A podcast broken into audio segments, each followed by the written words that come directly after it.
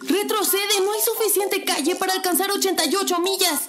¿Calles? ¿A dónde vamos? No se necesitan calles. Esto es 4 DeLoreans, podcast de cultura pop y viajes en el tiempo, transmitiendo con 1.21 gigawatts de potencia. Hola a todos, buenos días, tardes o noches, a la hora que nos estén escuchando. Sean bienvenidos al episodio número 15 de 4 DeLoreans. Eh, muchas gracias por escucharnos, eh, por dejarnos comentarios. No me canso de repetirles. Eh, únanse al grupo de Facebook. Ahí estamos pu- publicando pura cosa bonita también: trailers, pósters y pues también cotorreamos de las cosas que nos gustan en este, en este podcast. Y pues bien, eh, después de la desgracia que fue la película de Batman v Superman, eh, yo creo que nadie quería saber nada de Justice League, pero a Warner no le llegó el memo. Y pues finalmente aquí estamos. Y estoy eh, precisamente con dos personas, dos amigos muy queridos, eh, que saben mucho de cómics. De, de hecho, son mis, mis eh, enciclopedias andantes acerca de los cómics. Y por un lado, pues tengo a Poli. Poli, ¿cómo estás? Hola, bien. Qué bueno. Conocida como la mujer que odia a Wonder A Wonder Woman, exactamente. Exacto, exacto. Y del otro lado, pues tengo a Miguel. ¿Cómo estás, compañero? Poli, un gusto estar aquí con ustedes. Qué bueno, qué bueno. ¿Cómo están? ¿Todo bien? Todo bien. Todo bien, Muy listos bien. para discutir un poquito después de, después de la controversia que se generó en el último podcast de La Mujer Maravilla. Sí, este, qué, lásti- qué lástima que no está Claudia, porque a Claudia también le hubiera gustado. Bueno, y. Fidel, ¿eh? Fidel. Fidel que aportó muchísimo para encender todavía más la, la controversia. Sí, exacto. exacto. Fidel también fue, es de esos que tiran la piedra y esconden la mano. Sí, correcto. Eh, pues nada, precisamente vamos a hablar precisamente de Justice League, película del 2017. Eh, ya decía yo, Poli no está de acuerdo conmigo, que Batman v Superman es una verdadera desgracia. Eh, conozco la opinión de Poli. Si nos puedes decir rápido, ¿por, por qué no crees que, que Batman v Superman sea tan mala película como fue calificada? Es que no la comprendieron. Es que de verdad no es mala. O sea, me acuerdo mucho un día que salí del cine y salí súper feliz. Estaba muy contenta. Había cosas que no, no me gustaron, pero estaba muy feliz y emocionada. Y todo el mundo me decía, está horrible. ¿Por qué piensas eso? Y yo así de, "Pues, porque tiene cosas chidas. Y yo sí esperaba mucho de Justice League. Porque Batman v Superman tenía cosas muy padres, muy interesantes que, que, que se veía que iban a estar en Justice League Bueno. y que creo que no estaban. Y, y además, como platicamos en el episodio del Joker, eres muy fan de Batman. Sí. Entonces, no sé si eso a lo mejor tiene sesgada tu opinión un poco. Sí, tal vez. Y a mí no me molesta Ben Affleck de Batman. Si quieres, despuesito entramos a ese tema también directo. Compañero, Batman y Superman, tu mejor opinión. Fíjate que a mí no me molesta tanto. O sea, no me parece que sea el desastre que todo el mundo dice que es. No me parece tampoco que sea una buena película, ¿no? Tiene muchos desaciertos. La manera en la que la película se resuelve es, es horrible, ¿no? Porque lo hicieron mal. O sea, no, no el hecho, sino siento que lo hicieron mal, ¿no? Les faltó bastante. Pero sí, a mí también como que me emocionó ver a, a la Trinidad en, en pantalla, ver a Wonder Woman, aunque Poli la odie. O sea, fue, fue, fue increíble. O sea, Wonder Woman fue increíble, ¿no? Batman me parece que está bien, me parece que es un buen guiño incluso hacia Dark Knight Returns, por ejemplo, ¿no? Gracias. O sea, creo, que- creo que tiene cosas muy rescatables. Ok, eh, bueno, eh, en realidad eh, esta película, pues quizá yo me puse a pensarlo y quizá para los fans de los cómics y ya viendo la opinión que me están ustedes dando, eh, pues sí tiene esos guiños. Eh, es bien sabido que Zack Snyder es un fan de cómics también. Eh, y quizás se fue un poquito más para allá. Y de hecho lo platicábamos un día en la semana, este Paul y yo, donde no se le puede dar gusto a todos. O sea, lo- las personas que vamos y vemos las películas superhéroes en el cine, somos un mercado que somos mayoría comparados con la gente que lee cómics aquí en México. Yo creo que parte del problema es que está la gente en general, el público está demasiado marvelizado. Ajá.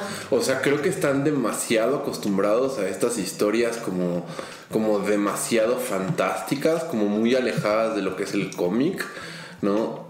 Y Batman y Superman trata de ser como un poquito más fiel, sin serlo realmente, pero es incluso mucho más oscuro, lo cual hace que a lo mejor no puedas verla con niños porque tiene muchas cosas que, que no puede ver un niño chiquito.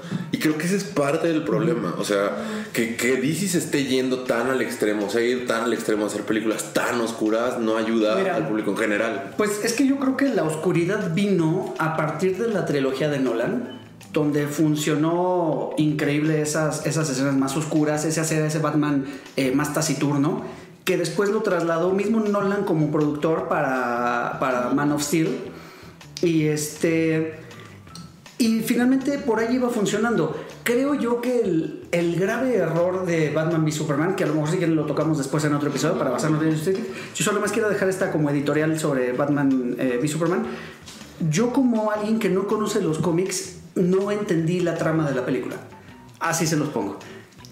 Incluso yo vi la, el corte, que tiene 40 minutos más de, de película, y no entendí la trama completa. Es que la película se sitúa en un punto donde en teoría ya sabes mucho de los personajes. O sea, para empezar, entrando como un poquito en, en detalle, hay un punto en Justice League donde Alfred le dice que extraña el punto donde explotaban pingüinos, ¿no? Sí. Entonces eso te habla que ya estás con un Batman muy maduro.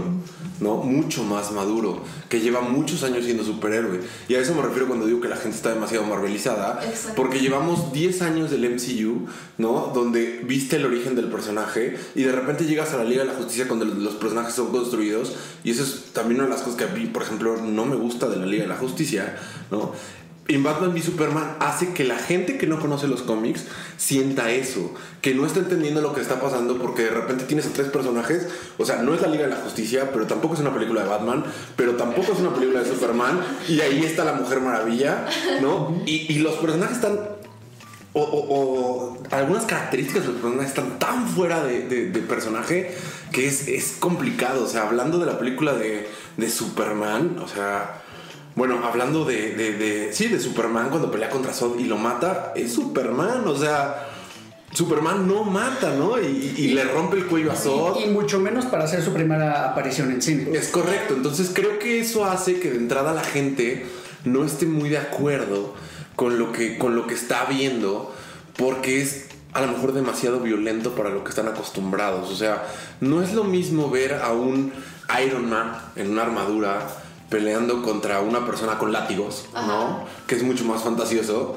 a ver a un hombre, porque Superman al final de cuentas se ve como un hombre, no, no es una armadura, no es nada, es un hombre rompiendo el cuello a otro hombre. ¿no? Claro. Entonces, creo que ese es un- uno de los problemas que tiene Batman v Superman. Sí, Y, y fíjate, yo, un- a un amigo mío que igual no le molesta la película, dice, yo creo que Batman v Superman no es una película de superhéroes, yo lo veo más como un thriller político. Y creo que sí va tampoco, también un poquito por ahí. Y, y también he, he pensado mucho esto, ¿no? O sea, de que los personajes en teoría son nuevos, pero DC es un poco más conocido. O sea, todos sabemos quién es Superman de cierta manera, todos sabemos quién es Batman, todas las películas hemos visto que mataron a sus padres en un callejón, bla, bla, bla, bla. Y a lo mejor de Mujer Maravilla no conocemos tanto, pero sabemos quién es la Mujer Maravilla. cierto. Pero pasa eso, o sea, la realidad es que nosotros, o, la generación que crecimos en los 80s, 90s, que fuimos niños en los 90s, estamos mucho más familiarizados con Marvel. ¿No? O sea, yo recuerdo mucho más caricaturas de Spider-Man, ¿no? Spider-Man y sus amigos, Sí. ¿no? Luego la, la Amazing Spider-Man, luego los X-Men, ¿no? No tenemos una sola caricatura de la Mujer Maravilla, No, Solo tenemos solo Batman de Animated Series.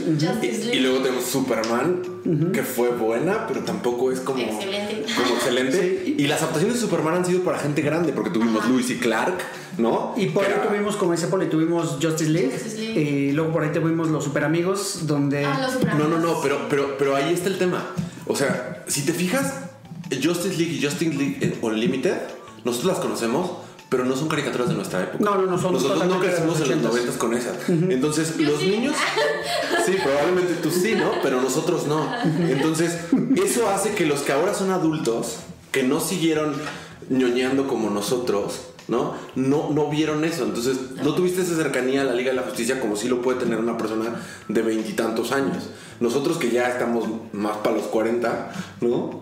Treinta y tantos por ahí, no crecimos viendo la Liga de la Justicia. Tienes razón. Esta generación sí conoce mucho más a la Liga de la Y Justicia. aún así, tienes razón, y aún así, eh, como dices, está tan marvelizado ahorita la, la audiencia que eh, incluso mismos los Teen Titans se burlan de eso en su película, donde sale Deathstroke como villano y todo el tiempo lo llaman Deadpool. Cuando Deadpool podría ser una clara copia de, de Deathstroke, ¿no? Y como Thanos podría ser una copia de Es Darkseid. una copia. Es, o sea, no, no- no puede ser. O sea, históricamente es una copia. Sí, O sea, en serio, no estamos. O sea, no es coincidencia que haya dos capitanes Marvel, Exacto. uno está en DC y otro está en Man, ¿no? Exacto, exacto. No es Y, coincidencia. y así tal cual Marvel, eh, los Avengers son una copia de Justice League. Sí. Ok, pero tienes razón, y ahorita los niños rata gobiernan el mundo, entonces... Sí. Este, pero bueno, finalmente eh, Marvel se puso las pilas, en realidad, eh, y empezó a desarrollar todos estos sí, personajes. hacerla. O sea, sa- y es lo que comentábamos la vez pasada. Sacaron personajes que no eran nada conocidos y ahora todo el mundo los quiere. Correcto, ¿No? correcto. Y, y- y ese es el problema, o sea, creo que DC se tardó, o sea, nosotros vimos películas de Superman en el cine mucho antes de que existieran Los Vengadores. Sí. ¿No? O sea, Cierto. en el cine. Pero Vimos era como la de época Batman. oscura de Claro, pero vi- de las películas de No, no, no. Superman no. Bueno, sí, la época de La época de las películas Superman, sí. ¿No? Pero las de Superman igual fueron éxitos en taquilla. Luego tuvimos la trilogía de Batman, ¿no? Antes de que tuviéramos el tema de los Vengadores. Ajá. Sí. ¿no? O cuando iban empezando. Y estamos hablando que 10 años después de que Marvel empezó a construir un universo, ¿no? Porque lo construyó para llegar a Endgame, pasaron 10 años. Correcto. Sí. 10 años. Y estamos comparando la Liga de la Justicia contra 7 años de historia, porque al final de cuentas la Liga de la Justicia sale cuando ya llevamos 7 años del MCU. Sí, pero y el error, mucha gente lo ha dicho, el error fue tratar de alcanzar Sí. a Marvel en ese aspecto. Claro, o sea, Ajá. tenían que haber empezado un poco más lento, tenían sí. que haber construido un poquito mejor los personajes, ¿no? Correcto. Tener otra película de Superman, que a mí ese Superman nomás no me gusta, ¿no? O sea, viene la película de Wonder Woman después de Batman y Superman, o sea, Sí, nos es- presentan a un Ben Affleck Después después, de de, que veníamos, después de que veníamos de la trilogía de Nolan, que es completamente diferente. Entonces, como que trataron de darle continuidad a la trilogía de Nolan, a poner un Batman mucho más maduro y mucho más viejo. Pero entonces tienes un Batman viejo con una Mujer Maravilla que acaba de salir o empieza, empieza como heroína en realidad porque, porque lleva 100 años Sí. de- desaparecida. y Con, Superman con, va por ejemplo, con un Aquaman que tampoco es de los personajes más destacados, digamos, o más conocidos dentro de los superhéroes. Yo creo que sí. Yo, o sea, yo creo que Aquaman, Flash, Batman, Superman, La Mujer Maravilla están bien. Cyborg yo lo creo que lo metieron más por el tema de los... Pero, pero me falta Green Lantern. Pero faltó Green Lantern. Bueno, eh, ya nos desviamos un poquito, vamos introduciendo bien el tema. Sí. Si quieren empezamos por los cómics. Los cómics, la Liga de la Justicia, salvo que ustedes tengan otro dato, yo tengo que su primera aparición es en el año de lo- 1960. No sé, más o menos lo tienen Sí. así. Y pues los miembros originales son como mencionamos, Aquaman, Batman, Flash, eh, Linterna Verde, Detective Marciano, no tengo ni la menor idea de quién sea, John Jones, el Sí. detective eh, marciano. Superman y Wonder Woman. Sí. Sí. ¿Por qué? Linterna verde, Hal Jordan. Ajá. ¿Por qué habrán excluido a Linterna Verde en esta saga, en esta película en general? Yo creo que simplemente no les dio tiempo. O más allá del. ¿Crees que haya tenido que ver el fracaso que tuvo el Linterna Verde de, de Ryan Reynolds? No, yo creo que sí se les salió de las manos. O sea, que no tenían ya tiempo de, de- O sea, es que, ¿cómo vas a meter todavía más personajes en la película así de por sí? Es Ya que el, el trasfondo de. Ajá, el trasfondo de Green Lantern es mucho más complicado. O sea, como sea, puedes decir, bueno, la Mujer Maravilla es una semidiosa, ¿no? Todo el mundo conoce a la Mujer Maravilla, no hay tanto problema. Batman, todo el mundo conoce a Batman, todo el mundo conoce a Superman, ¿no? Cyborg, bueno, ha estado presente en Teen Titans. Exacto. ¿No? Flash, todo el mundo sabe quién es Flash, También. pero de repente tienes que explicar que hay una corporación galáctica que está dividida en sectores y que el anillo elige a su portador y entonces hay uno en, el- en- en la Tierra que se encarga de todo este sector. O sea, creo que era demasiado complicado explicar quién era Green Lantern, ¿no? Y si de por sí de repente es, es medio medio desastroso en eso de crear un equipo. Exacto. De repente ponerlos ahí a todos juntos hubiera sido complicado, creo yo. Ok, aunque sí vemos una pequeña aparición de un Linterna Verde al inicio de la película. Pero no lo explican, solamente no, dicen, no, solo lo vemos. solamente dice que hubo aliados de otros mundos, pero no, no lo explican. Perfecto. Oye, bueno, pues entonces entramos directo al tema. Eh, director Zack Snyder. Eh, sé que tienes, y también seguramente tienes algo que decir al, al respecto. Eh, vamos a empezar. Eh, Zack Snyder empezó dirigiendo la película. Eh, De hecho, empezó dirigiendo el proyecto desde Man of Steel. Sí. Eh, Zack Snyder es un director ah, complicado, por así decirlo. Yo, yo lo nombraría complicado. Eh, dentro de sus películas más, más notorias tiene 300, en el 2006, Sí. que es gran película. La verdad es que es muy buena película. Salvo Gerard Butler, todo lo demás está bien. No, no, 300 es un peliculón. Sí, sí, sí, sí, digo, pero a Gerard Butler, digo, no puedo creer que una película con tanto CGI no puedas borrarle las amalgamas a Gerard, But- a Gerard Ay, yo Butler. ni siquiera las. Bueno, o sea, estás hablando que en Game of Thrones salió un vaso de de Star Wars. Star Wars. O sea, no, no me parece lo más grave. Correcto, para la correcto, correcto. que es 300. Eh, después tenemos Watchmen, 2009. Amo Watchmen. Que también tiene, dividida, eh, tiene opiniones divididas. Hay a quien le gusta y, a- y justo aquí estoy viendo dos caras totalmente distintas de A Watchmen. mí no me parece mala, pero no me gusta. Siento que Watchmen es un poquito lenta. No me gusta. Yo les confieso, yo la he visto en partes, la he tenido que ver en partes porque me quedo dormido. Porque llegó en la época donde ya empezaba la tercera etapa de películas de superhéroes, que era lo que platicamos cuando hicimos el episodio de X-Men. Eh, llega justo después de, de Iron Man. Este, entonces, ¿qué pasa? Que Marvel y Iron Man nos acostumbran a una acción así trepidante y llega Watchmen que es más bien un, un pequeño drama, es, es un drama, eh, tiene investigación detectivesca. Pues es Alan Moore. Sí, exacto, pero lo que voy es que... Alan Moore le choca la película. Alan Moore odia a todo el mundo. Exacto. Eh, después, 2011 tiene Soccer Punch, no sé si la vieron. Ah, sí. Sí. ¿no? Soccer Punch es una película, ah, es, es bien, tiene un grave error Soccer Punch que es muy repetitiva. Oye, ni me acuerdo. Es una película donde la, la protagonista tiene que cumplir tres misiones, pero las tres misiones son completamente repetitivas. Eh, y creo que ahí está el, ahí está el, el- el error. Sin embargo, es muy buena. eh, eh, las actuaciones de las chicas, la selección del casting estuvo, estuvo muy bien. A, a mí me choca este concepto de Lolitas, ¿eh? ¿No te gustó nada? Lo odio. O sea, odio el concepto de las Lolitas. Lo odio. La verdad es que a mí me gustó mucho porque también está medio steampunkizado y es un es un este es un concepto del cual yo soy fan, la verdad, del steampunk. El me steampunk gustó mucho. Sí, pero a mí las Lolitas me chocan. Me chocan. Eh, pasamos a 2013, donde tiene Man of Steel, precisamente. Y después, finalmente, Batman v Superman en el 2016. Estas eh, cinco películas que les acabo de mencionar tienen algo en común. Todas son grabadas en un green screen y los fondos son CGI. Todas. Todas, todas, todas, todas. Y creo que eso le quita un poquito de. Pues.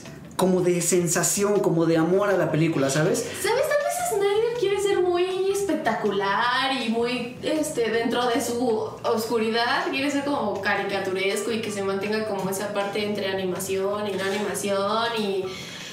no, o sea. A, a mí no me sé. parece que Snyder es un poco como el Spielberg que pudo ser. O sea, ha tenido buenas cosas y de ahí se ha venido para abajo, para abajo, para abajo, ¿no? Sí, ya y no esperemos que en algún momento tenga su Ready Player One, como el despertar de Spielberg. Spielberg, pero. Pero te estás haciendo de enemigos, Es que- ¿eh? No, es que sabes que hoy estaba viendo una reseña de Justice League y alguien decía, es que Zack Snyder tiene buenas ideas, pero siento que no sabe ejecutarlas. Exacto. Exacto. Y por ejemplo, lo que te quería comentar del corte de Zack Snyder. Sí, de hecho- de hecho Dicen, eso- tal vez hubiera sido bueno si lo hubiera hecho alguien más y no Zack Snyder.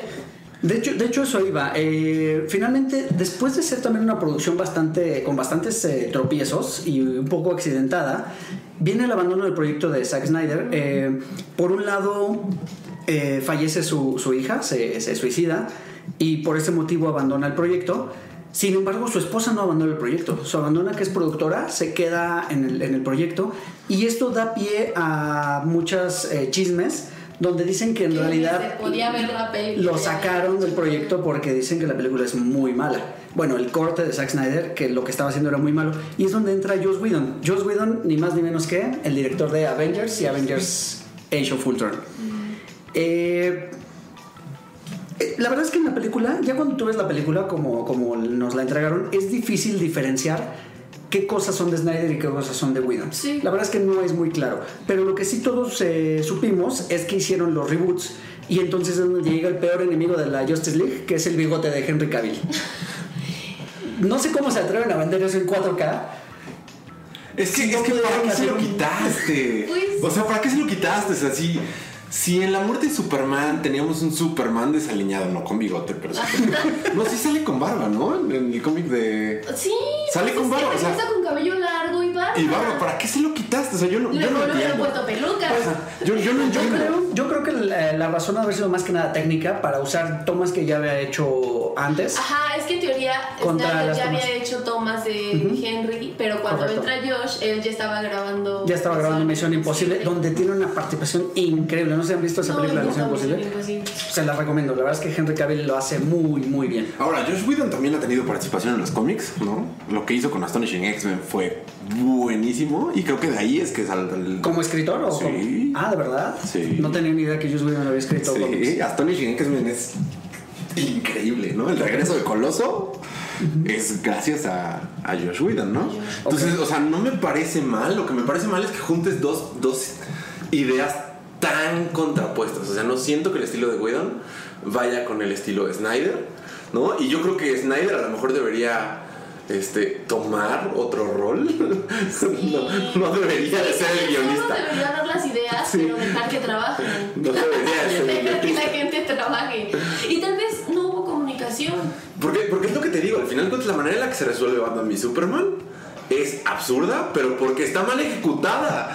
Porque si lo hubieras ejecutado bien, hubiera sido el, el momento wow de la película. Porque he escuchado un montón de gente que dice, nunca había caído en cuenta que la mamá de Bruce y la mamá de Clark, Sí. las dos se llaman Marta. O sea, o sea, sí había un momento, solamente no lo supo ejecutar. No, y es que tiene todo. Yo, yo lo he visto así. A mí, a mí no me molesta tanto esa parte. Porque tiene mucho sentido, ¿no? O sea, que a Batman le pegue eso. Bueno, a Bruce, en este caso, ¿no? Tal vez sí no esté tan bien ejecutada, pero, o sea, tiene mucho sentido.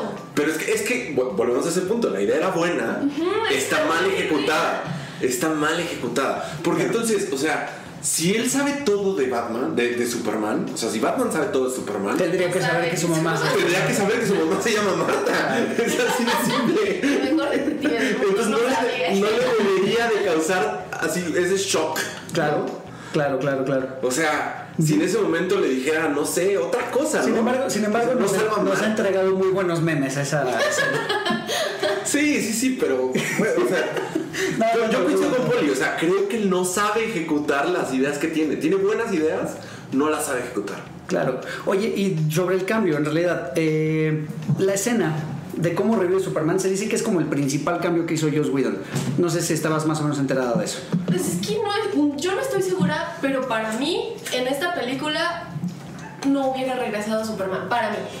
Creo que. O sea, ¿para qué lo mataste Bueno, entonces? de, entrada, de entrada, creo que DC Warner lo hizo muy mal porque creo que hubiera sido un momento espectacular cuando hubieran llegado al tema de vamos a revivir a Superman.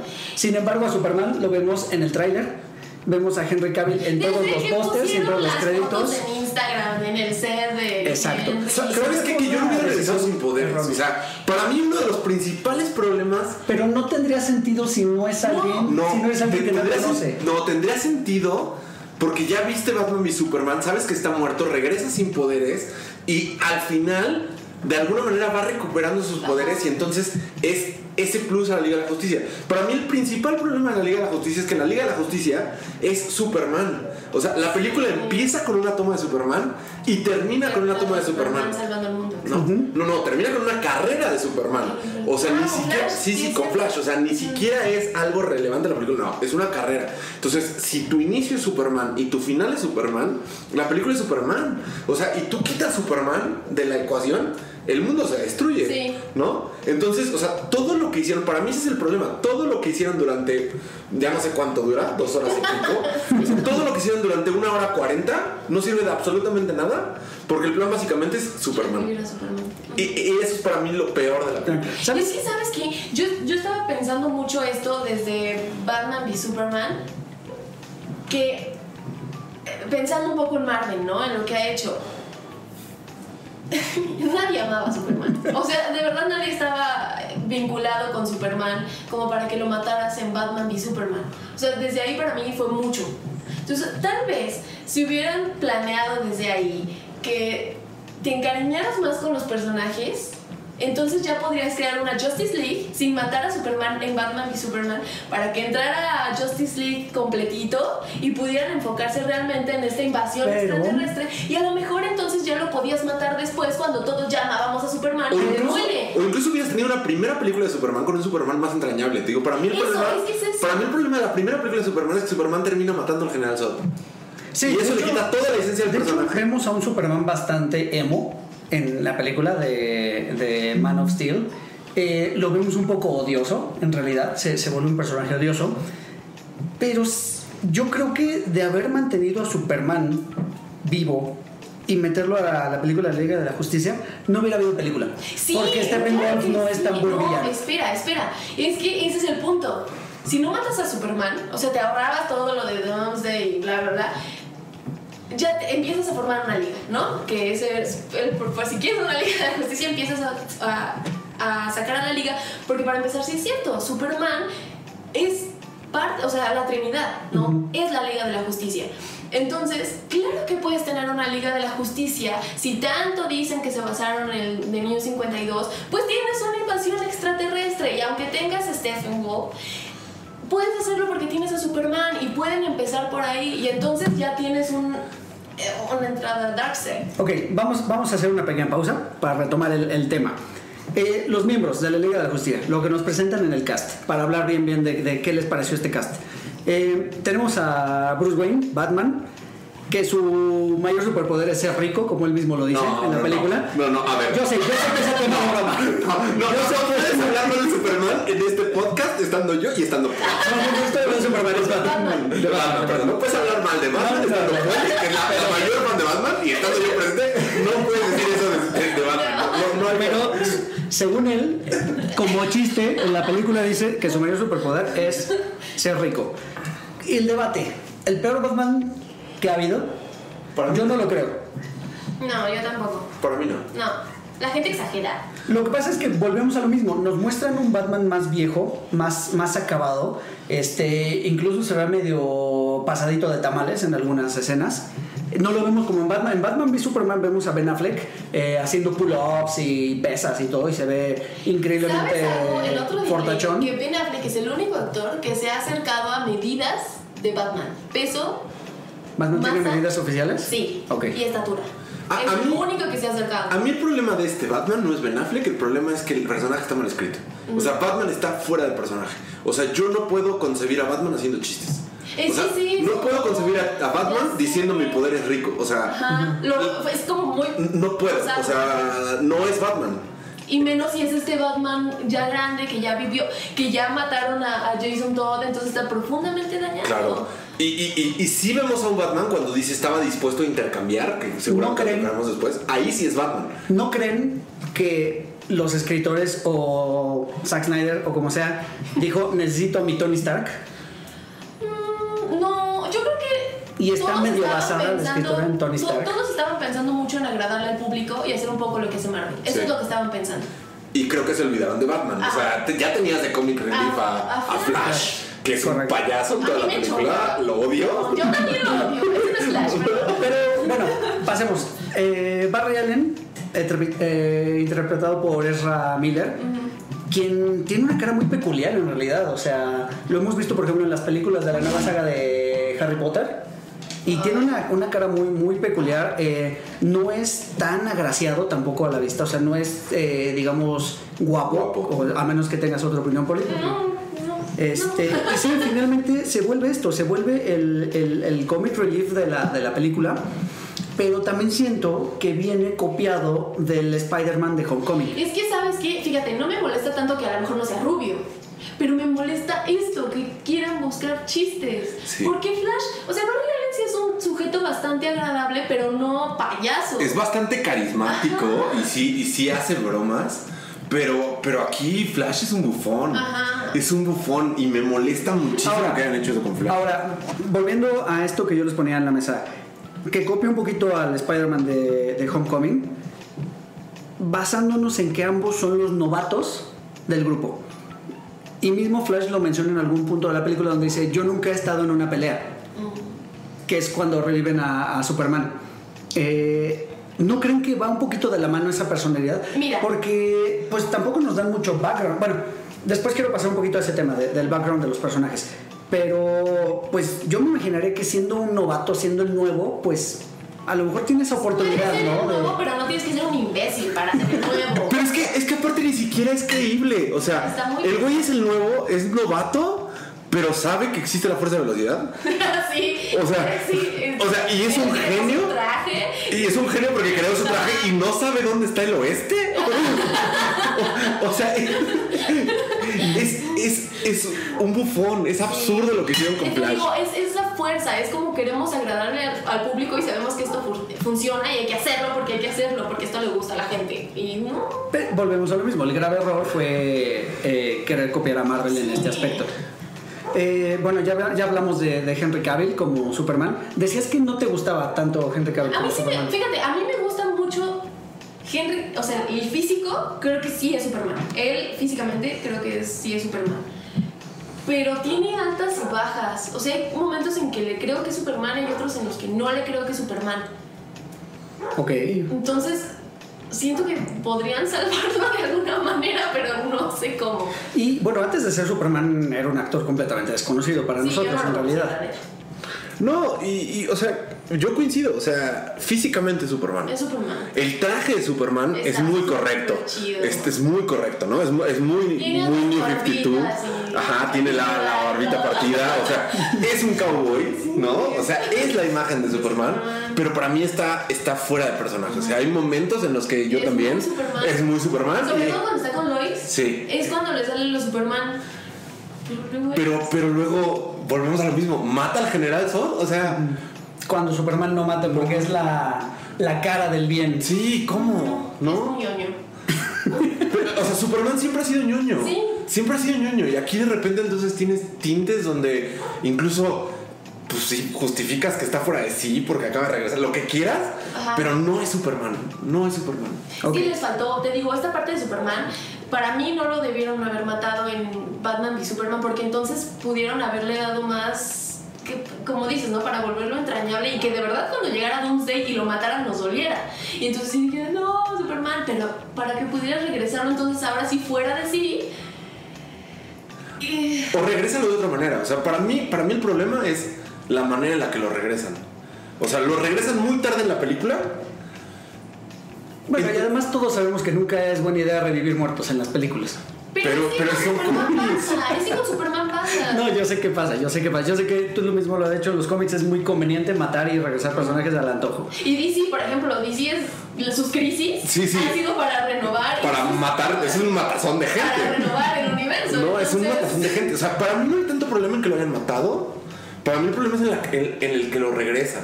O sea, para mí el problema es que la trama de Justice League básicamente es revive a Superman porque si no, no podemos. Ahora, ¿creen que un Superman más ñoño como es en los cómics hubiera tenido éxito? Yo creo que sí. Yo creo que sí.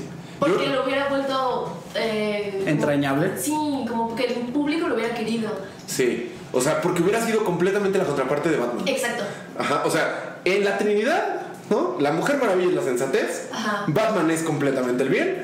Y, y, y, y- perdón, Superman es completamente el bien. Y, Y Batman Batman es, es, es vamos a hacer lo que se tenga que hacer, ¿no? O sea, por eso tenemos historias como la Torre de Babel, donde al final de cuentas Batman queda fuera de, de la Liga de la Justicia. ¿Por qué? Porque hizo planes para destruir a la Liga de la Justicia. Pero Batman al final lo que le dicen es, ¿y cuál era tu plan para Batman? Y él dice, es la Liga de la Justicia. O sea, Batman hace lo que se tiene que hacer, Superman hace lo correcto. Exacto. ¿no? Y aquí de repente se mezclan esas dos personalidades donde tienes un Superman que hace lo que tiene que hacer y un Batman que busca hacer lo correcto. Ajá. Y entonces ahí es donde yo ya lo entiendo, ¿no? O sea, ya no hay esta, esta, este complemento de las tres personalidades que ellos tienen y ahí es donde para mí pierden. Ok. Ok, no, muy válido. Yo, personalmente, como no fan de cómics y como, pues digamos, eh, visitante ocasional de las películas de superhéroes, eh, yo creo que no hubiera funcionado también un, un, un Superman ñoño. Creo que es- eso es lo que menos me gusta a mí en lo personal de la personalidad de Superman. Yo, yo, yo te voy a poner un ejemplo bien simple. ¿Cuántas temporadas duró Luis y Clark? Sí. Y ahí Superman es ñoño, ñoño, ñoño. Sí. ¿Cuántas temporadas duró Smallville? Bueno, y es verdad. ñoño, ¿Y ñoño, cuántos ñoño. años lleva Sí. Superman?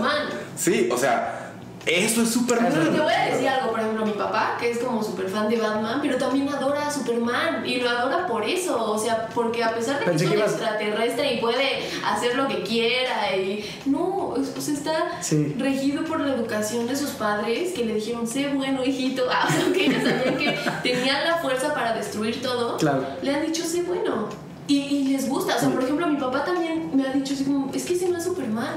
Superman no hace eso. Superman es bueno. Exacto. Aparte las generaciones, digamos, mayores que las nuestras, tienen esa la imagen de Superman. Superman, o sea, O sea, Superman es, es la imagen del bien. O sea, si tú piensas en un superhéroe, o sea, le puedes preguntar, A quien sea. ajá, podemos hacer un 100 mexicanos, dijeron, y te apuesto que el número uno va a ser Superman. Cierto. Te lo apuesto. Aunque Sí. ahorita sea Marvel, te lo No, no, no, apuesto. cierto, cierto, tienes mucha razón. Eh, bueno, pasemos, Poli, tienes tu oportunidad ahora de hablar lo que quieras. Desquítate. Desquítate de, de, de Diana Aquí Prince. respetamos las opiniones. Diana Prince, alias eh, la Mujer Maravilla, eh, interpretada por Gal Gadot, que es esta guerrera inmortal, mitad amazonas, mitad diosa. Eh, no entiendo bien cómo está eso, pero bueno. Aquí mi queja es que regresan los Nalga Shot de Wonder Woman, que no habíamos visto en la película de Wonder sus Woman. pantalones rojos. Sus pantalones rojos, Que aparte le quedan grandes. Porque, porque, o sea, Gal Gadot tiene una figura eh, físicamente es muy, eh, ya lo hablábamos con, con Claudia, o sea, es, es muy fuerte, es muy atlética, pero no es voluptuosa. Para mí le va a hacer falta masa muscular a Gal Gadot para ser Amazon. Para mí, Gal Gadot es elegante. Es muy elegante. Sí, lo es, lo es, lo es. Te digo, esa es mi principal crítica. Yo, la verdad es que adoro el personaje de, de Wonder Woman como nos lo presentaron. No, lo, no me gustaba tanto como lo veíamos en las caricaturas. eh, que es el único acercamiento que yo tenía con ella. Eh, mucho menos me gustaba lo, de Yeti- lo del Yeti Invisible, ya lo platicaba yo con, con Claudia en el episodio pasado. Y aquí la verdad es que veo algo muy bien. O sea, la veo que precisamente se vuelve eso, se vuelve la sensatez, se vuelve este centro de- del grupo, pero lo que no me gusta es que la muestran más débil de lo que nos habían enseñado en la película anterior.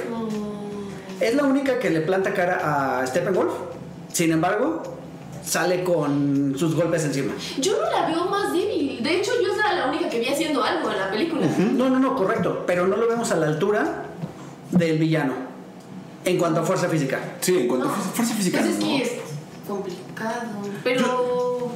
Pero supone que podría. Bueno, no lo sé. Ustedes No. díganme, ¿Wonder Woman es tan fuerte como Superman? No. No. Ok. Entonces, sin embargo, como dicen, si no reviven aquí a Superman, la película también se va al carajo. Y se va al carajo la humanidad. O sea, mira, para mí el problema no es, no es que Superman tenga que ayudarles. El problema es que es Superman el que tiene que resolver todo. Y entonces no, Si no, sientes, no sientes una unidad. O sea, no hay un equipo. Equipo. O sea, básicamente la última misión es. Tú salva a estos, yo me quedo jugando con esto, Batman me voy a matar, y Aquaman está jugando y la Mujer Maravilla medio trata de contenerlo, ¿no? O sea, no hay un equipo. No hay un equipo, pero para mí, o sea, yo, yo difiero un poquito de Poli. Para mí no necesita la masa muscular. O sea, para mí es Wonder Woman. O sea, Wonder Woman, o sea, como nosotros la hemos visto, o sea, no tiene estos músculos que, que, que, que podía tener, este, no sé, que era Barba, no sé qué, no me acuerdo cómo se llama el personaje, que es también de Apocalypse, Ajá. ¿no? O sea, que es mucho más mucho más este, musculosa. Para mí Wonder Woman nunca ha sido así, siempre ha tenido una figura mucho más estilizada. Yo sí le creo, o sea, a, a Gal Gadot, a Gal Gadot yo sí le creo, o sea, desde esa escena de, de Batman y Superman, Así yo a Gal Gadot le creo. es- Y fíjate que aquí, por ejemplo, o sea, aunque tenemos esta escena de, de que le están enfocando y los pantalones rojos, no me molesta tanto. O sea, no, no es un nalga shot así como, como va subiendo y entonces es, ah, ya sabes, el cuadro así de la cintura para a media. No, no, o sea, me parece que se ve bien, o sea, se ve elegante, o sea, no, no me parece que, que sea exagerado ese. Sí, tampoco, ese- a- aparte ella tampoco sale como así súper encuerada cosas de Bueno, no, es su uniforme, bastante. que era lo que platicamos, su uniforme de Amazonas, Pero, por pero- ejemplo, la ropa que usa de civil, como dices, es bastante elegante. Es muy elegante, es muy elegante. O sea, a mí, a mí esta Wonder Woman me encanta. O sea, soy, soy fan de, de Gal Gadot como, como Wonder Woman. Y yo odié cuando la, cuando la castearon, ¿no? O sea, cuando yo vi el cast, vi Gal Gadot y dije, o sea, No es es. la que salió Es en rápido. Y bueno que no rápido. Dije, dije, no por Dios. Y después la vi en, En en, Batman en Batman lo Superman.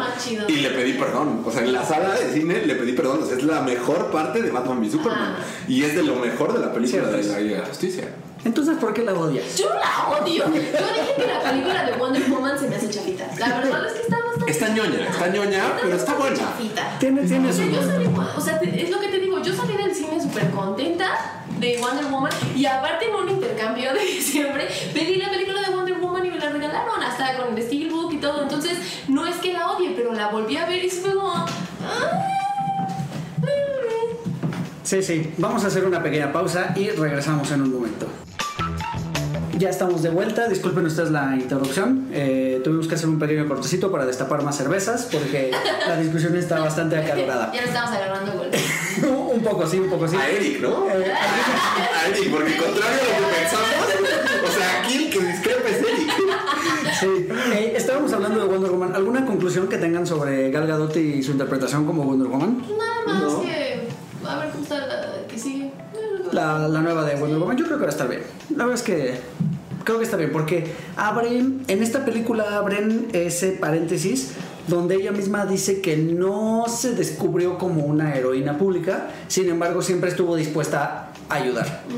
Entonces creo que abren ese paréntesis, o sea, no estuvo completamente en el, en el anonimato, sino pues estuvo, estuvo trabajando, estuvo chambeando también durante todos esos Sí, años. a- habrá que ver que no caigan en una incongruencia donde ahora de repente Wonder Woman salva al mundo. Exacto. Y que todo el mundo sepa que Wonder Woman salvó al mundo, porque entonces va a romper completamente con lo que ya hicieron, Sí. que de por sí ya está roto, ¿no?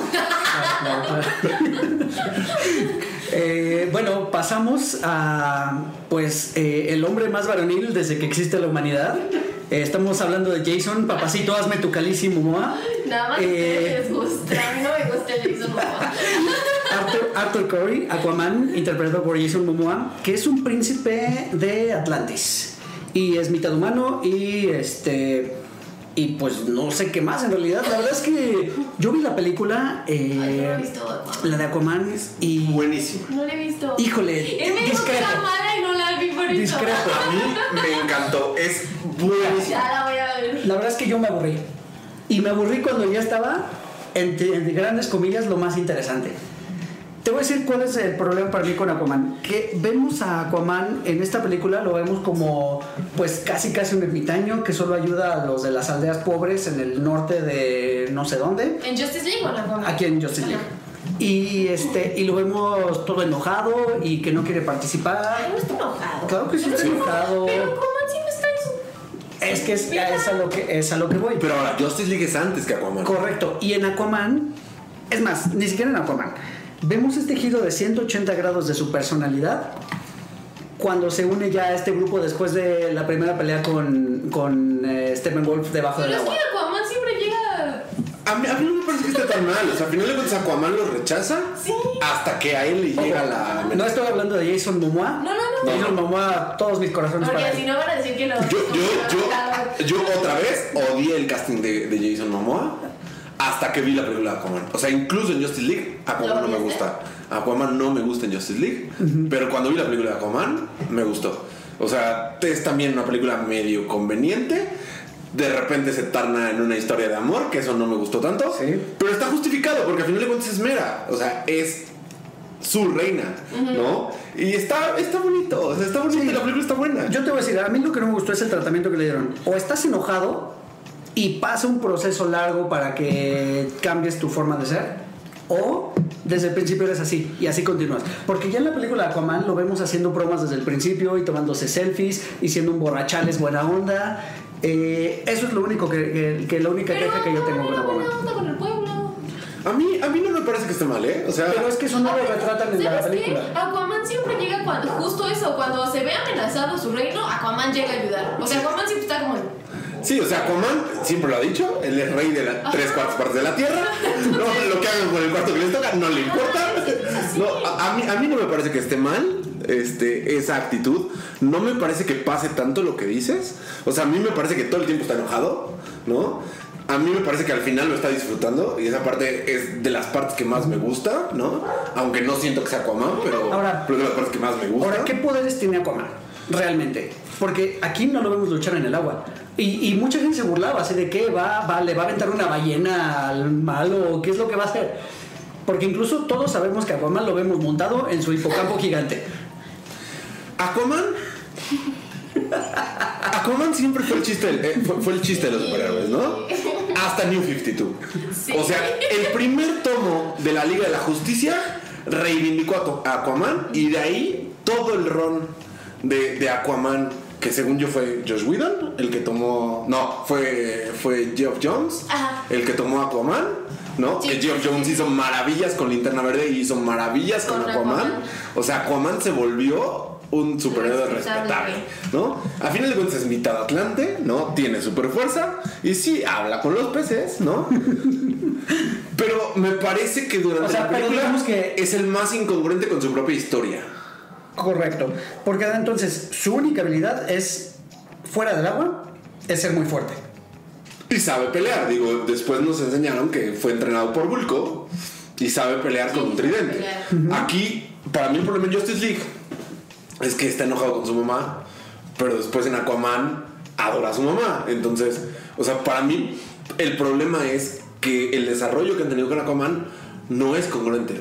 O sea, yo hubiera preferido seguir viendo al Aquaman de Justice League para que tuviera algo de congruencia o ver al Aquaman de, eh, de la película de Aquaman en Justice League. Creo que Exacto, eso es lo que Aunque, es aunque a mí no me molesta esto que dices, o sea, Aquaman a final de cuentas lo, lo manda a la fregada y cuando llega una amenaza al mar es cuando él se involucra.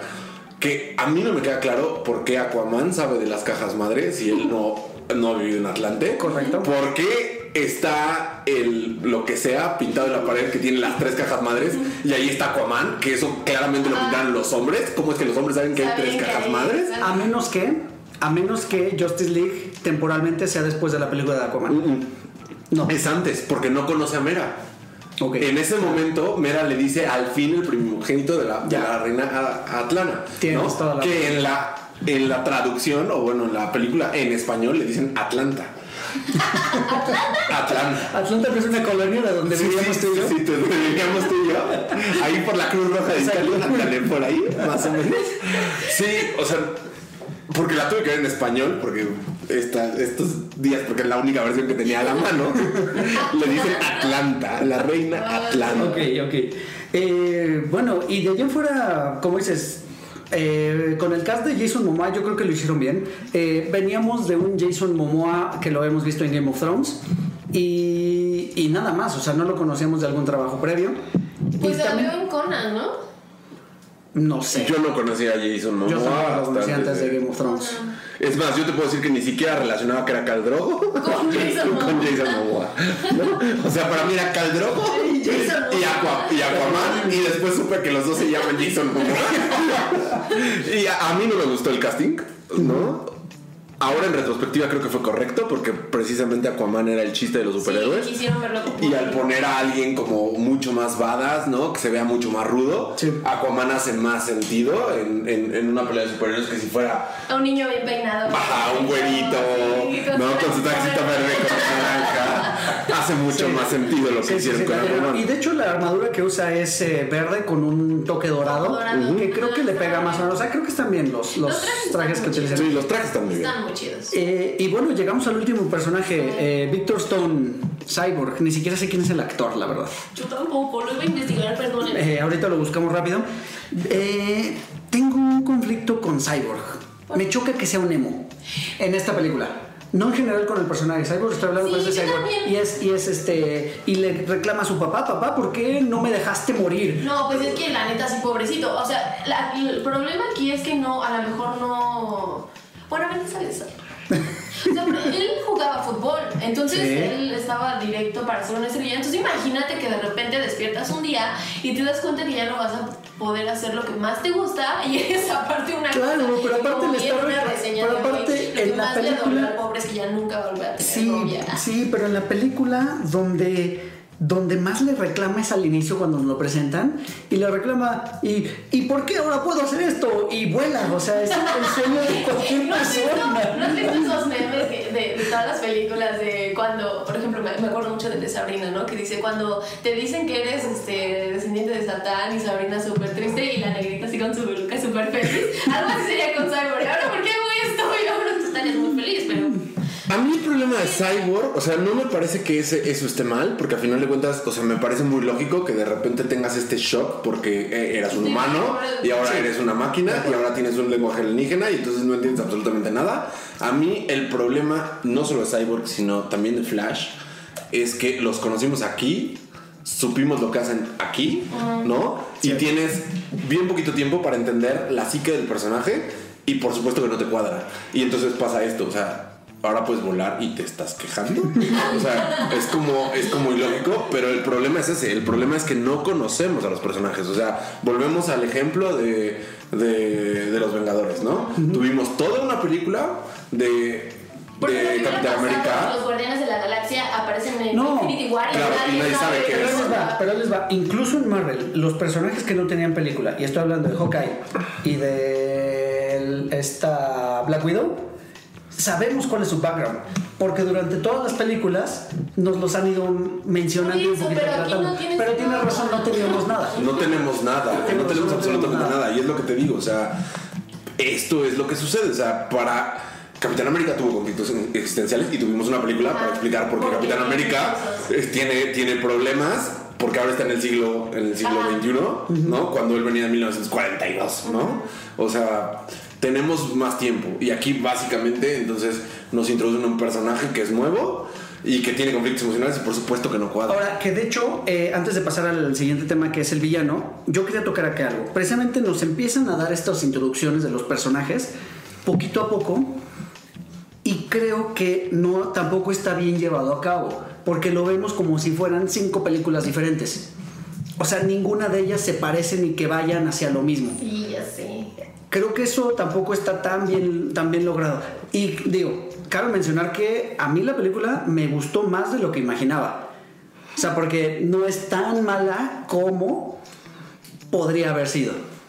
Pero sí, vemos estas historias de personajes, vemos a la Mujer Maravilla en Londres haciendo su, este, su rescate, vemos a Batman emprendiendo una, este, un, un viaje para, para encontrar a, a Aquaman, Eh, vemos precisamente a, a Flash yendo a visitar a su papá a la cárcel, eh, pero todo lo vemos como si fueran todo muy separado, o sea, no se siente parte de la misma película.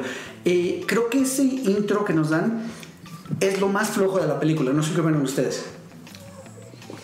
¿De cuál? El de. O sea, el, No, en general, los, los, cin- los cinco intros que nos dan de los personajes.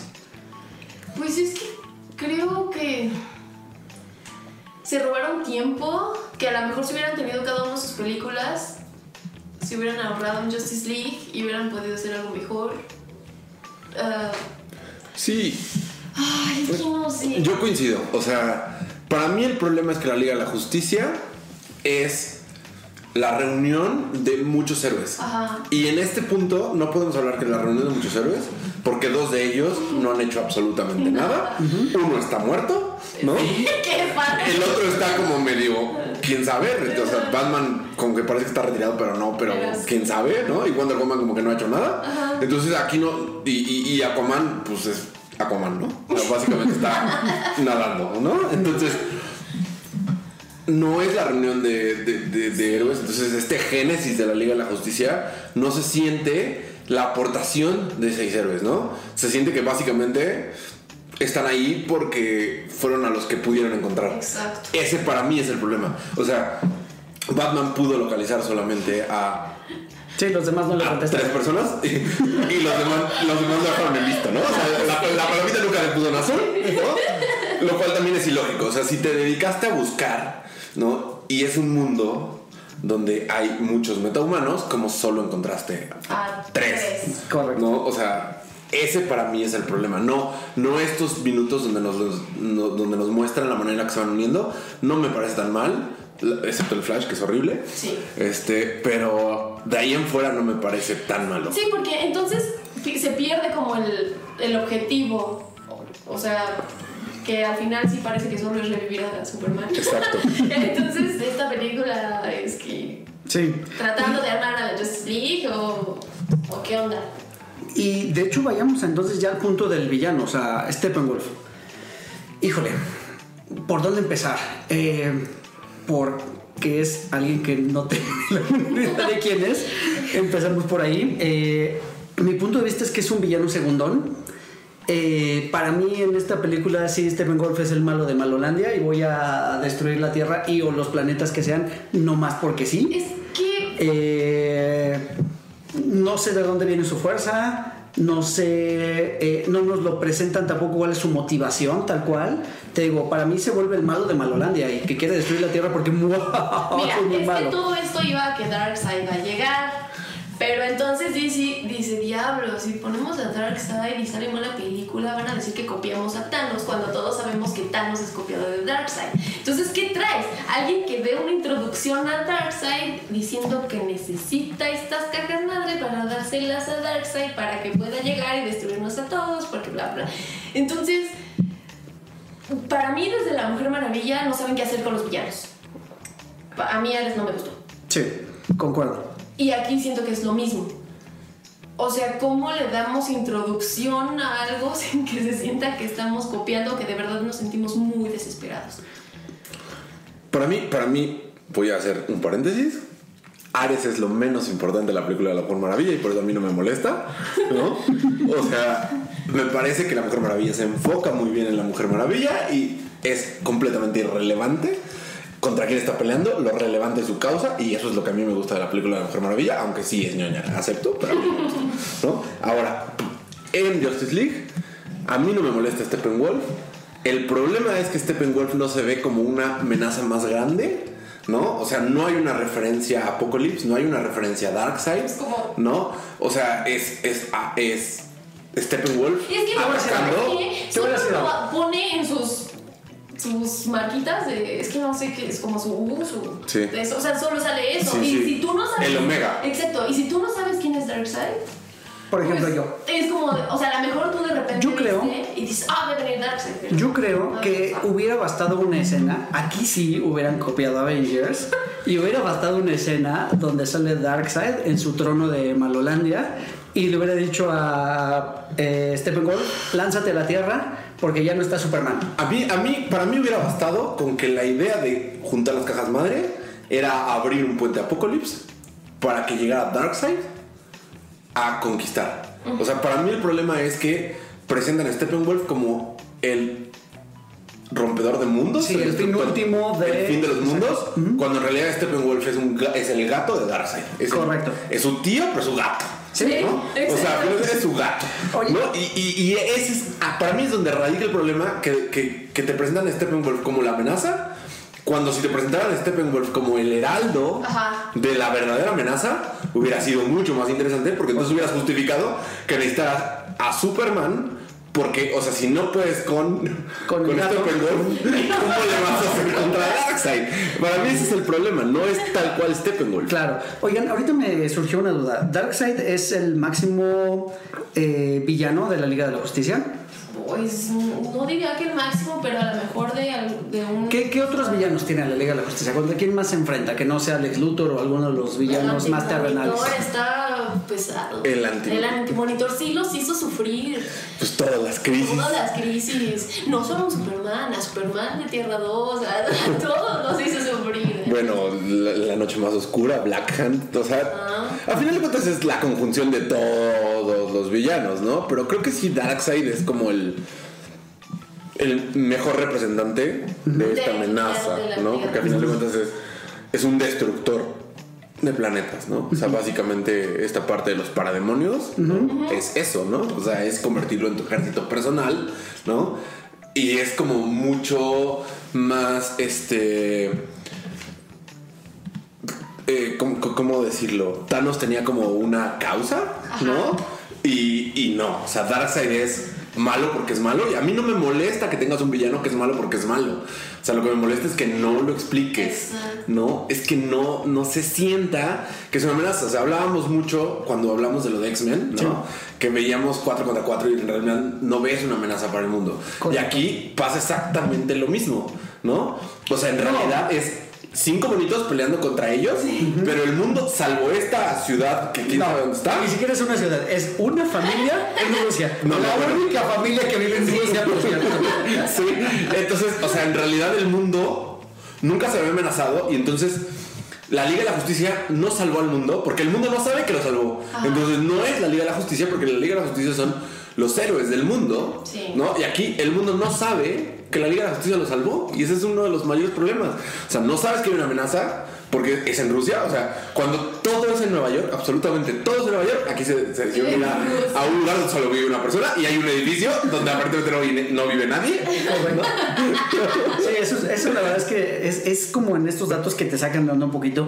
Eh, la- te digo, la- rescatan a la única familia que vive en Rusia, afortunadamente. Qué bueno. Qué bueno, la, la familia en Rusia está a salvo. Hubiéramos quedado sin mundial. Esa familia de Rusia no se hubiera podido recibir en el mundial. Pero entonces eh, coincidimos en que Steppenwolf no fue el mejor villano que pudieron haber elegido. No. No, no lo desarrollaron como pudo haber sido. A mí me parece que la historia no está bien desarrollada, pero Steppenwolf no me parece un mal villano. Por- pre- precisamente por esto, por estar preocupados por revivir a Superman. Exacto. Claro, claro, claro, claro. Que entonces, ¿por qué la película mejor no se llamó El, regreso, de, Superman? Superman. Exactamente. Camino a la Liga de la Justicia. Algo así. Señores de Warner, llamen a la poli, tiene muy buenas ideas. No, pues es que sí, o sea, creo que no, o sea, no supieron qué hacer, se les salió de las manos, querían sacar ya su Liga de la Justicia. Y fue como, ¿qué hacemos? ¿Qué hacemos? Y a lo mejor se hubieran ido paso a paso. Sacas la Mujer Maravilla, sacas Aquaman, sacas Flash. Sí, viene- pero definitivamente tenían mucha prisa por alcanzar a Marvel. Eh, han venido ya después, eh, bueno, antes de esto, eh, estamos de acuerdo que también la Liga de la Justicia no es tan mala, entre comillas, como Batman y Superman. Sí, Otra vez.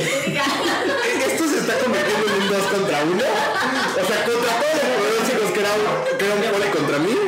Esto se está convirtiendo en un, un 2 contra 1. O sea, poli y yo contra ti. ¿No? pero Yo, yo de aquí adelante cuidaría no, mis palabras. Volten- No, no, no. Tómenlo, tómenlo eh, como lo que es, una película de superhéroes. No una película para fans Ok. de los cómics. Pero Como una película de superhéroes, Sí. parecida a Marvel, Es que ese es nuestro, ese es nuestro Es que ahí es donde, ahí es donde estamos discrepando. Porque a final de cuentas, o sea, tú estás englobando todo en un género de superhéroes. Y yo no creo que sea así. O sea, esta es una película de acción. No es una película de superhéroes, es una película de acción. O sea, el género de superhéroes no existe. Son películas de acción, no, son películas de aventura, son películas.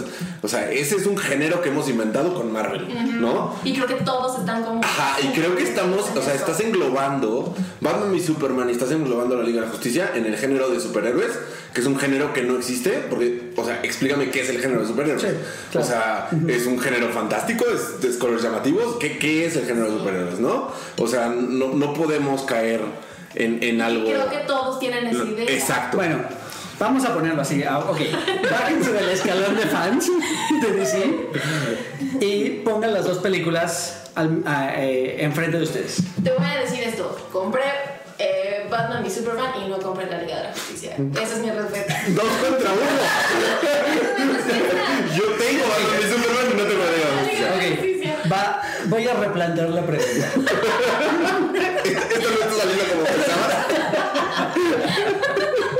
No, no, no. o sea, Escogiste mal el cast de este podcast. No, no, no. A lo que voy es, ¿por qué el hate entonces, el hate generalizado hacia Batman v Superman? Porque están esperando una película de Marvel. Exacto, o sea, yo creo que estás, estás escuchando a las masas y definitivamente Batman y Superman no es una película para las Pero- me lo dijo un chico, pero, me pero. lo dijo un chico. Yo estaba esperando ver una película de superhéroes como Marvel. Claro, pero no es el, el fin último de este negocio. Es ser taquilleros Pues sí. y hacer dinero entonces, y tener esos, esos, eh, esas pero es que ganancias. entonces todas las películas estarían basadas en eso y. y nadie se preocuparía por hacer algo diferente. Yo, yo discrepo porque empecemos porque el cine está catalogado como el séptimo arte. Ajá. Y si está catalogado como el séptimo arte, o sea, el fin último no debería de hacer. No debería, pero lo es. No, no, estamos hablando del negocio del cine. Sí, el negocio no del del cine. cine. ¿No? O sea, si hablamos del cine, o sea, la idea del cine es hacer buenas historias y llevarlas a la pantalla, ¿no? No estoy diciendo que Batman v Superman Sea una, sea una buena historia, o sea, una gran historia, ¿no? Solamente creo que el problema del hate efectivamente viene de que todo el mundo estaba esperando ver a Iron Man, ¿no? Estaba esperando ver al Capitán América, estaba esperando ver a Thor, ¿no? O sea, creo que va más por ahí. También coincido que no es la mejor de las películas, o sea, incluso si yo pongo Avengers contra Batman y Superman, creo que Avengers, es mejor. claro. O sea, creo que está mucho mejor llevada, creo que es una mejor película, sí, ¿no? Solamente creo que Batman y Superman no es mala, ¿no? Es bastante incomprendida. Creo que Batman v Superman sí va a un público como que más familiarizado con los cómics, que por eso mucha gente no, No comprende muchas cosas sí. y no la quiere. No me parece que sea tan mala, tampoco me parece que sea excelente. Y bueno, entonces, yéndonos a esto que mencionas, si no es una película que va a ir dirigida al mainstream, porque eso es lo que pasa con las películas de Marvel, están dirigidas al mainstream,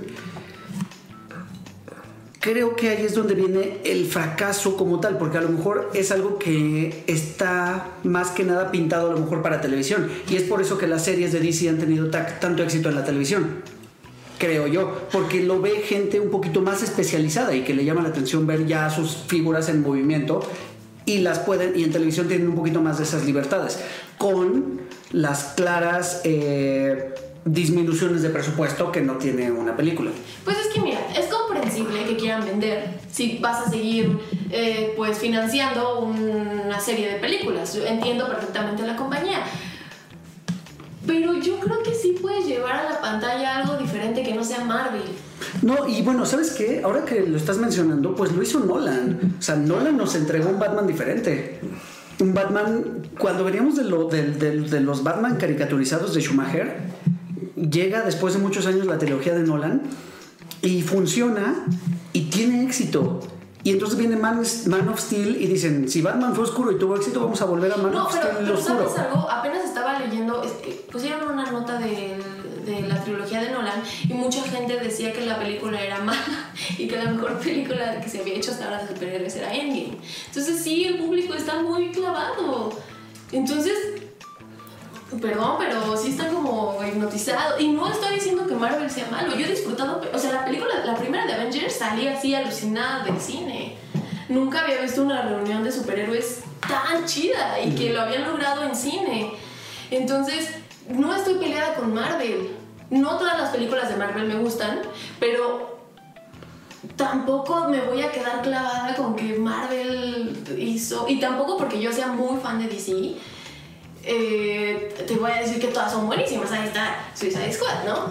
Sí, yo, yo, yo, yo coincido en ese punto. O sea, no todas las películas de drama son Mujer Bonita, ¿no? No todas las novelas son Cuna de Lobos, ¿no? Y no todas las películas de, de superhéroes son Son- Endgame, ¿no? Ajá. Entonces, o sea, para mí hablamos de cosas diferentes. Una cosa es que sea un fracaso, que lo fue, fue un fracaso, ¿por qué? Porque no vendió, porque al final de cuentas el negocio del, del- del cine es eso, ¿no? Como eso es un fracaso.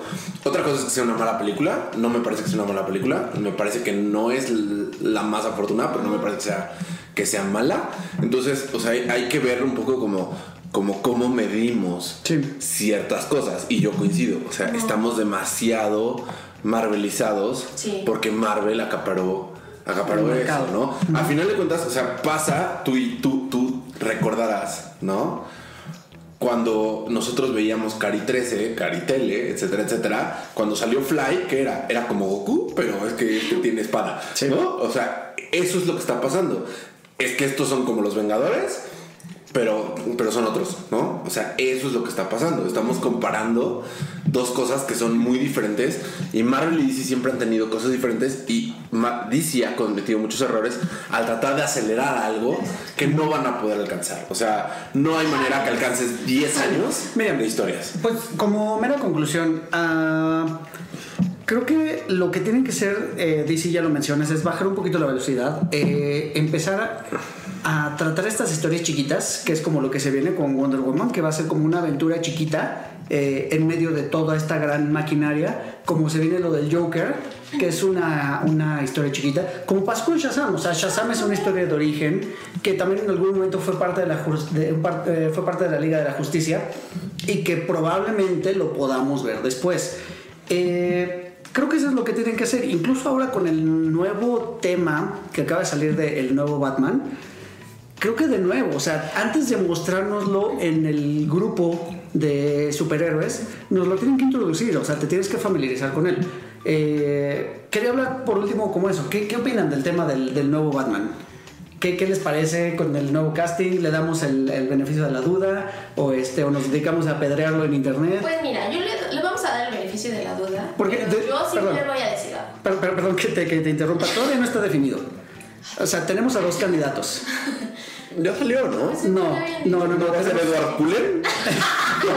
El vampiro brilloso. O sea, no, va a ser Batman con, con, con, este, con glitter. un muñeco de Batman que tenía mi papá que era como una armadura medieval que súper brillaba. Ah, sí. súper- Así va a ser. Bueno, por un, la- por un lado tenemos a. Perdón, perdón. No puedo caer este, este chiste. O sea, se quejaron de que era muy oscuro. Ahora va a ser muy brilloso. Muy brilloso. Exacto. Sí, no, tenemos a Robert Pattinson por un lado. Y por el otro lado tenemos a, a Nicholas Holt, no sé si le suena el nombre. Es, este. Es Beast en las películas de esta última serie, saga de X-Men. Híjole, pues. Tenemos esos, esos dos son los candidatos fuertes. Para No me mí- sorprendería que en algún momento digan que Idris Elba va a ser Batman, ya con mí todos el estos único rumores. hombre sobre la tierra que es Bruce Wayne es John Hamm. Para mí. John Hamm, pero está muy viejo también ya. sí, ¿no? pero para mí es el único Batman sobre la tierra. El único Bruce Wayne sobre esta tierra.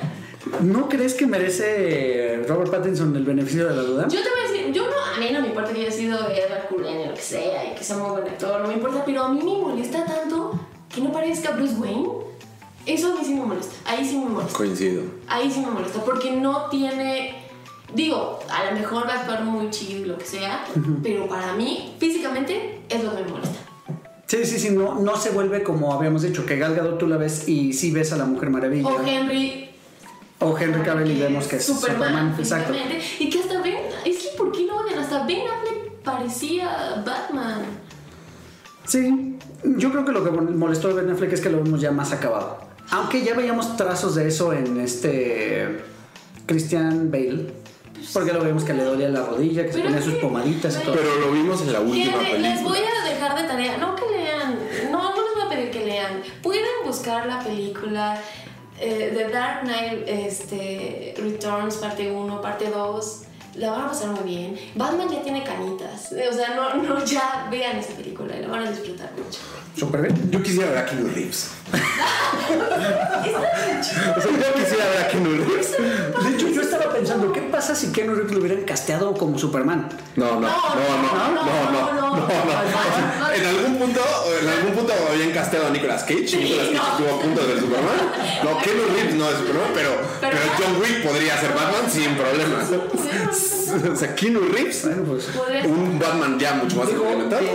pues ya, ya estaba, ya estaba corriendo esa maquinaria, ya, ya habían empezado las preproducciones de, de la nueva película de Batman y pues se vino también todo esto de que pues se peleó eh, Ben Affleck con los directivos, los productores. Entró también a rehabilitación, ¿no? No estoy seguro de eso. Lo, Yo, yo, yo, mi- mi- mis chismes de internet decían que entró a rehabilitación. es probable, no, lo- no lo dudaría. No lo dudaría, pero, pero pues sí tuvo diferencias creativas porque él mismo quería dirigir la película. No sé qué tan buen director sea, no, no lo ubico ahorita dirigiendo alguna. Sí, he visto algunas, pero.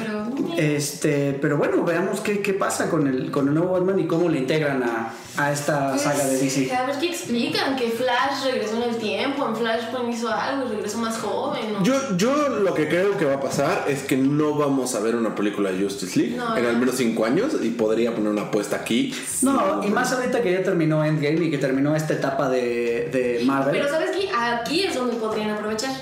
Sí, pero creo que ya no tienen la prisa ni la presión.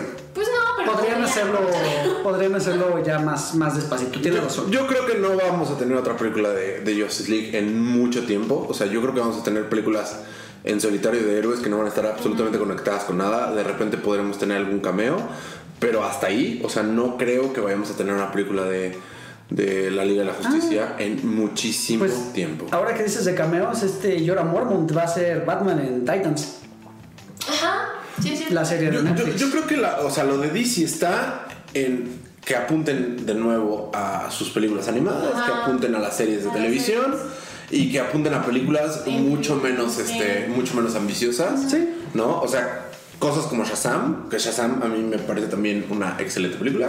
Aquaman, Wonder Woman. O sea, yo creo que a ver por ahí. Sí, volver a estos proyectos. no vamos a volver a ver, no vamos a volver a ver la Liga de Justicia en muchos años. Me estoy parece seguro. Yo, yo también estoy de acuerdo. Y pues nada, este, con esto cerramos con eh, esta, esta bella discusión. La introducción. Creo que no hemos pasado la introducción. Capítulo B.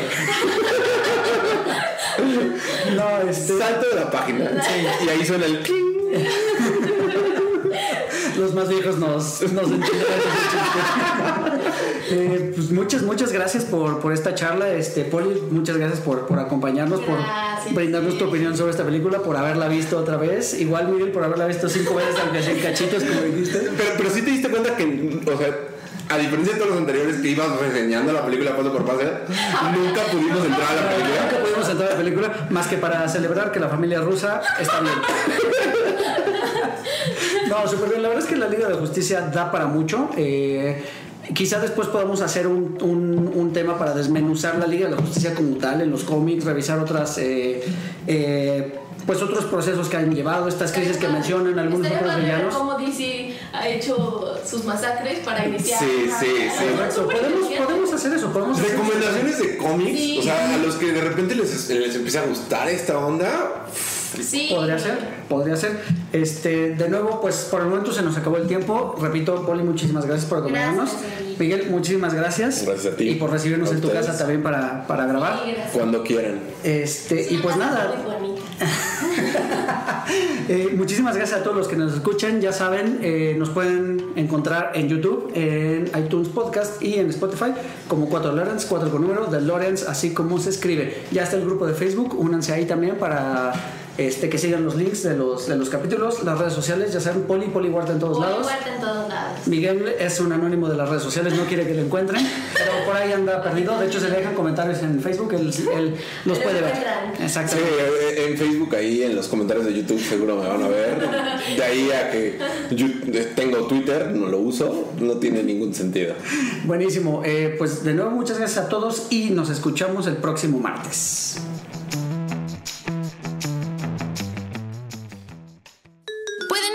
A 4 DeLoreans en Spotify, iTunes y YouTube. Conducción y concepto, Eric Motelet. Voz en off, Poli Huerta. Sigan escuchando 4 DeLoreans porque el próximo martes voy a enviarlos de vuelta al futuro.